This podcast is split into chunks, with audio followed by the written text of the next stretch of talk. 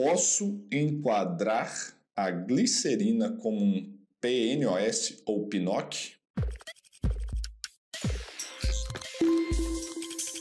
Fala galera, vocês estão respirando bem por aí? Eu sou Leandro Magalhães e eu tô aqui hoje no nosso quadro Analytics Responde, em que eu tiro dúvidas da minha audiência sobre reconhecimento e avaliação de riscos químicos para higiene ocupacional. São vídeos curtos com dicas valiosas, igual essa que eu falei para vocês. E aí? Eu tenho uma exposição a névoas de glicerina. Eu posso enquadrá-la como um PNOS, particulado não regulamentado de outra forma? Leandro, o que é isso?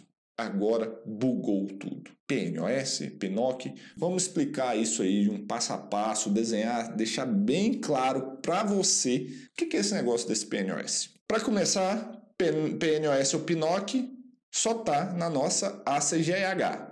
Lembrando, para quem não está familiarizado, o que, que é a ACGH? A ACGH é uma conferência americana de higienistas ocupacionais que, entre N coisas que eles fazem, eles escrevem um livreto com os limites de exposição ocupacional de várias substâncias. E ele está hoje nas nossas normas regulamentadoras, na nossa NR9, que diz o seguinte: na ausência de limites de exposição ocupacional para um agente na nossa NR15, a gente deve utilizar os limites da ACGH. E aí o que, que acontece? A CGH tem os limites para várias substâncias e ela tem um anexo que chama anexo B que fala o seguinte: é, guias de valores para prevenção para substâncias que são particulados não regulamentados de outra forma que é o PNOS, de, do P de particulate, o N de not, o O de Otherwise specified S de especificado. Então, particulados não regulamentados de outra maneira ou de outra forma. Então, o que, que acontece? Para você poder enquadrar como um tal de PNOS ou PNOC, que é a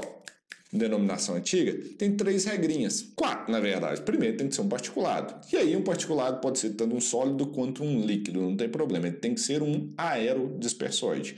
Pode ser partículas sólidas ou gotinhas de líquido suspensas no ar. Só que tem uma primeira regra, que é o seguinte: ela tem que ser insolúvel.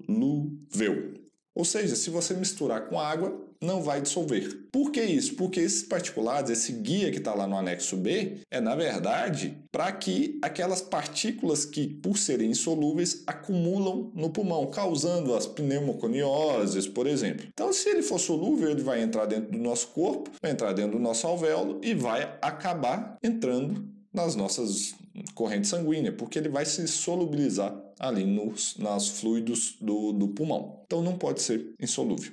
Segundo, tem que ter baixa toxicidade, porque, igual falei, é só o acúmulo dele no pulmão. E o terceiro, e muito importante, é que ele não possui um TLV específico na CGH. Se você olhar para essas três regrinhas, vamos lá. A glicerina tem um TLV específico na CGH? Não, não tem. Foi retirado em 2013. Possui baixa toxicidade? Se você olhar lá, a glicerina sim possui uma baixa toxicidade. E agora vamos para a primeira regrinha. Ela tem que ser insolúvel em água. A glicerina é insolúvel em água? Esse teste você já deve ter feito em, em casa. Por que, que a gente utiliza a glicerina para hidratar, às vezes, a pele? Porque ela é muito solúvel em água. Ela é altamente solúvel. Então, a glicerina não pode ser classificada como um PNOS, porque ela não cumpre esse requisito. Então, fique bem atento a essas regrinhas. Se você quer um mapinha mental disso tudo que eu falei aqui embaixo, eu deixei um link aqui. Faça o download desse material, desse mapinha mental para você enquadrar ou não como PNOS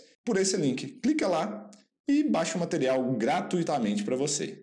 Eu espero que você tenha gostado desse vídeo e lembre-se de mandar as perguntinhas aqui para mim para a gente continuar com esse quadro. E me diga aqui nos comentários, você ainda acha que enquadrar um PNOS é algo simplório? Porque simples é, mas simplório não. Me fala uma substância que você acha que pode ser enquadrada como PNOS que eu vou revisar. Comenta lá. E no mais, eu espero que você continue respirando bem por aí e a gente se vê no próximo quadro do Analytics Responde.